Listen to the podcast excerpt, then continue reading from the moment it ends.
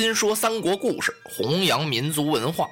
大家好，我是拉老师，欢迎您收听新一期的《三国新说》栏目。您可以关注新浪微博 V 字认证的“三国新说”，或者是微信搜索“三国新说”的汉语拼音与我互动。您的意见呢，将是《三国新说》栏目最大的财富。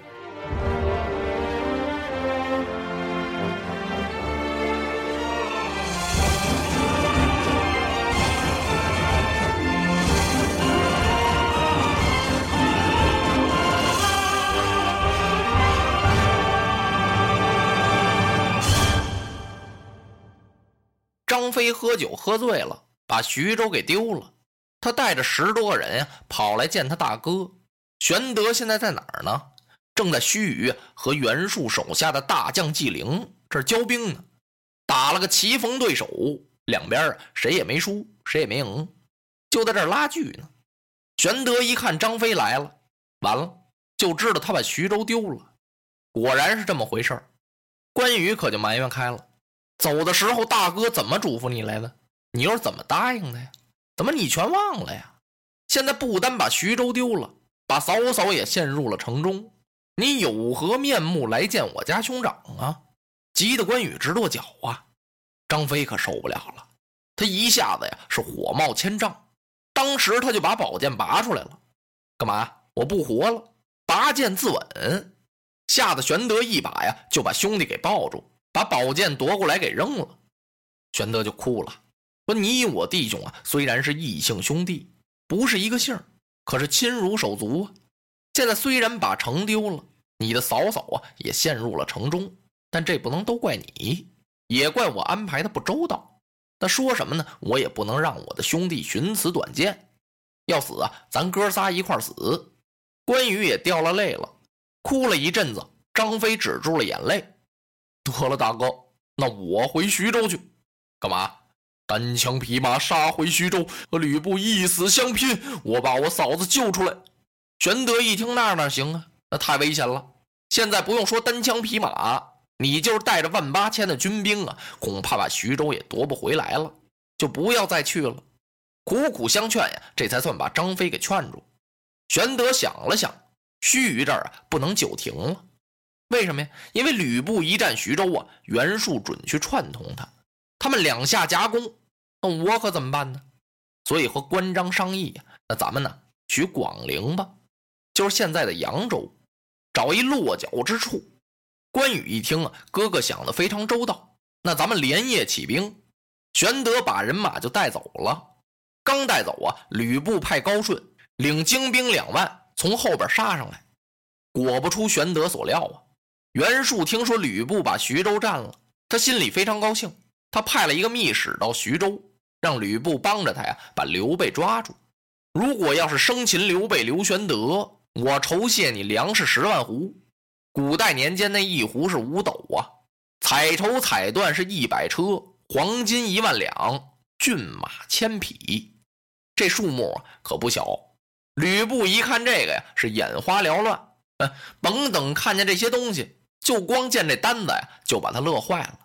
他没跟陈宫商量，立刻派高顺率领精兵啊，到须臾这儿，从后边是兜杀刘备。等高顺领着人马来到须臾这儿，刘备已经走了。他扎住了营寨呀，来见纪灵。大将纪灵一听，哎呀，多谢高将军远路风尘来到我这儿助我一膀之力。可是这一夜的功夫啊，刘玄德的人马是不知去向。撤走了，高顺一听，那就等于我白来了。那好吧，我回去见我家将军啊。那请你把东西给我吧。纪灵一听，什么东西？高顺就把这礼物的事一说。纪灵一听啊，这我做不了主啊。别说我没有这么多东西，就是有啊，我也不能给。我得问问我家主公啊。那您等着听我回信吧。纪灵率领着人马回去，把这件事跟袁术这么一讲。袁术一听。怎么没抓住刘备啊？那我哪能给他这些东西啊？甭说十万斛，一斛粮食也不能给。千匹骏马，一匹没有。我说的是把刘备得给抓住。现在没抓住刘备，我哪能给他这些东西？那就算了吧。吕布一听就火了，怎么着？不认账了？那合着我白发兵了？这真是岂有此理！他把陈宫找来了，咱们尽起徐州兵马，兵发袁术。我找他要东西去。陈宫一听，嗨，去不得。将军呐，你派高顺领人马去盱眙，帮着纪灵去捉刘备，这就不对。你也没跟我商量商量，你还没看出来呀？袁术使的这是一计呀，他让咱们帮着他把刘备抓住，然后掉过头来，他好打咱们取徐州。啊！吕布一听，原来这么回事儿啊！那公台，现在我们该怎么办呢？将军呐，咱们应该把刘玄德请回来，假意的还把徐州还给他。我看玄德他是绝不能要，不要怎么办呢？那咱让他去小沛，做咱们徐州一个翅膀。等以后咱们兵精粮足了，咱们去打袁术，让刘备做先锋，那将军的霸业可就算成了。哎呀呀，多蒙公台的指点！吕布立刻亲手写了一封书信，派人送给玄德。玄德刚从广陵败回来，让人家给偷了一下子营，广陵也没进去，正在走投无路呢。接到吕布这封信，玄德笑了，立刻把俩兄弟找来。哼云长、翼德，你们看，我说吕布怎么样？哎有点情义吧？现在这不是吗？来信接我回去，并且在信中说了，他并没有伤害我的家眷，而且还派兵保护。现在咱们正没地方去呢，那回徐州吧。翼德一听，不能回去。吕布这个人反复无常，是个无义之人，说不定啊，他要把大哥你给害了。哎哎，三弟，不能。吕布绝不能这样绝情无义啊！走吧，玄德苦劝着，这算把人马呀给带回来了。还没等进徐州呢，吕布就派人呀把玄德的家眷给送出来了。他为什么要这么做呀？为了取信于玄德。甘夫人和糜夫人来到大营之中，跟玄德就说了：“说吕布一进徐州，就派兵把守咱的宅门，怎么怎么回事？还经常啊派人往家里送东西。”那意思就是啊，照顾的很好吧？玄德一听挺高兴啊，跟两个兄弟商量：“你们看，吕布是不是很有情义啊？咱们进到徐州去当面拜谢拜谢。”张飞不去，我不去，要去大哥你去吧。我看见吕布这气就不打一处来，我们俩一见面啊就得打起来。玄德一听，那你别去了，我带着你二哥去吧。刘备和关羽就进了城了。吕布接出帅府，让到厅堂之中落了座。吕布啊，先和玄德表示了一番歉意，说：“我来到徐州这儿啊，不是来占领来了，是您的三弟喝多了酒了，酒后他伤了人，我怕别人把徐州给拿过去，所以我在这儿啊代管这么两天，可能得罪了三将军。您这不是回来了吗？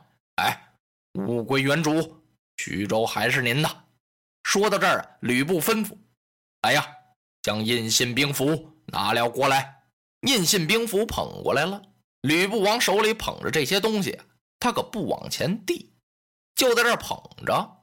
那意思呢？这叫趟的车，一让。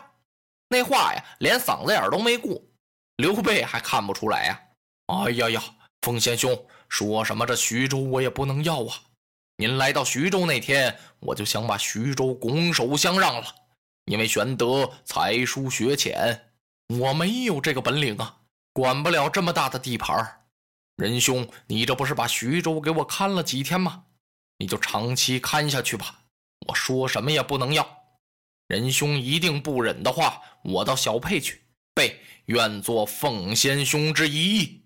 就是说我刘备啊，愿意给你吕布当个翅膀。几句话是正中吕布的下怀。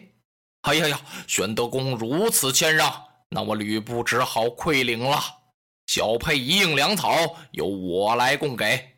来呀，白酒！关羽在旁边啊，非常生气，拘着大哥的面子，又不好说什么。吕布是白酒款待他们兄弟。吃喝完毕之后啊，玄德出城领人马奔小沛去了，把关羽和张飞给气坏了，气得张飞呀暴跳如雷。玄德一再劝呢，二位贤弟，我们屈身守分，以待天时吧。就是暂且呀，在这忍一忍吧。我知道小沛不是我们久居之所，可又有什么法子呢？所以说呀，叫做屈身守分，以待天时。关张就明白了，哥哥这话的意思啊，是等待机会，大展宏图。那刘备刘玄德呀，不是池中物，那不是那么一条小鱼儿，那是一条龙。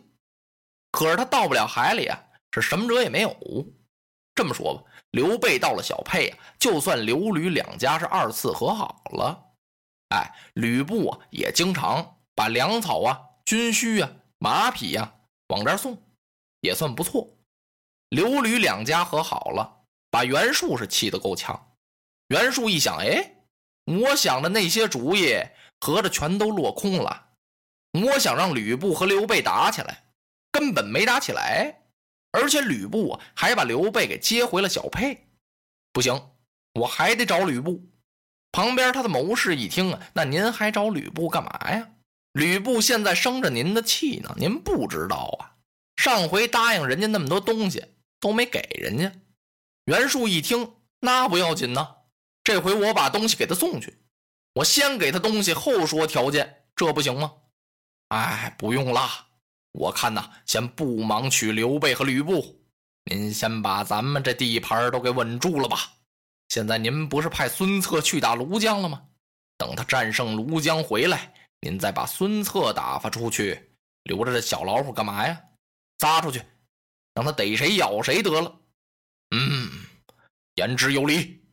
正说到这儿，有人来报说孙策已经取过了庐江，是得胜而归。袁术一听啊，喜出望外，吩咐一声：“厅堂摆酒，我要大设文武。”功夫不大，把酒菜摆好了。袁术官袍带履，收拾整洁，打里边出来，走上厅堂，刚一入座，就听外边是腾腾一阵脚步声，啪，手提战袍走进来一员小将。哦，这员将啊，年纪才十七八岁，身高在七尺开外，生的是虎背熊腰，面如晚霞，红中透紫，眉似刷漆，目如朗星，三山得配，四方阔口，大耳有轮。别看十七八岁，海下胡子茬儿就一寸来长了。古代年间那人是二十八岁就留胡子，只见他头上戴着一顶赤金烈焰冠，朱缨倒挂。身穿紫缎的征袍，海水江崖，肋下佩剑是大红中衣，脚下一双五彩虎头战靴。哎呀呀！银安殿上的文武啊，一见此人，是个顶个的双挑大指，暗暗称赞。看这位啊，不管是从前边、后边、左边、右边哪边看，越看越像江东猛虎大将孙坚。当然像了，这位啊，就是孙坚的大公子孙策。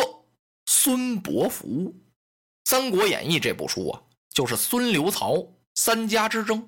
现在曹操、刘备都有点势力了，就是这位孙策呀，还羽毛未丰呢。眼下呀，他还屈从于袁术呢。伯符怎么在袁术这儿呢？自从孙坚随十八路诸侯讨伐董卓呀，他是先锋官，第一个杀进了洛阳，得了一颗传国玉玺。后来不是跟袁绍闹点别扭，孙坚不是回江东了吗？袁绍给刘表写了一封信，让他在半路上啊把孙坚给杀死，把玉玺夺回。孙坚和刘备打了一仗，孙坚打了个败仗，吃了亏了。回了江东啊，他是越想越生气，非要报这个仇不可，是二次兵发荆州去找刘表。这仇没报成，中了人家的埋伏，倒把命给搭上了。孙坚有两位夫人，吴夫人是亲姊妹。这大夫人生了四个儿子，长子孙策、孙伯符，次子孙权、孙仲谋，三子孙毅、孙叔弼，四子孙匡、孙继祖。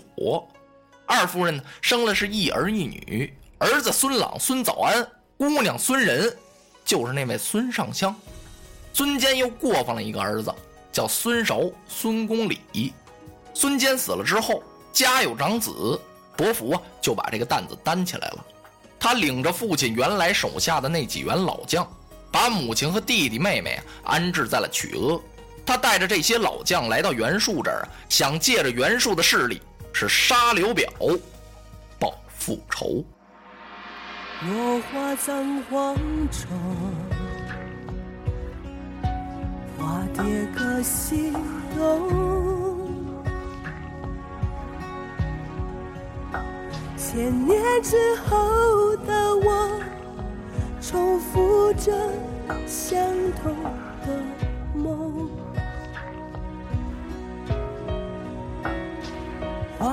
中，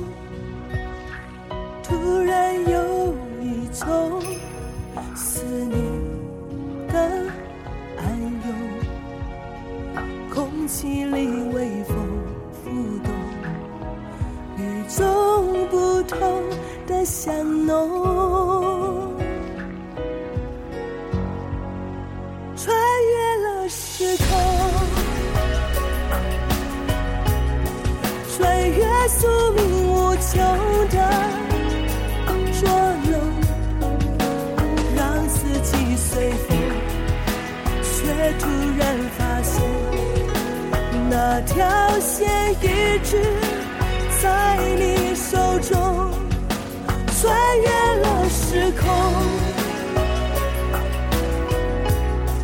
穿越千生残留的的相拥，唤起我心中沉睡多年。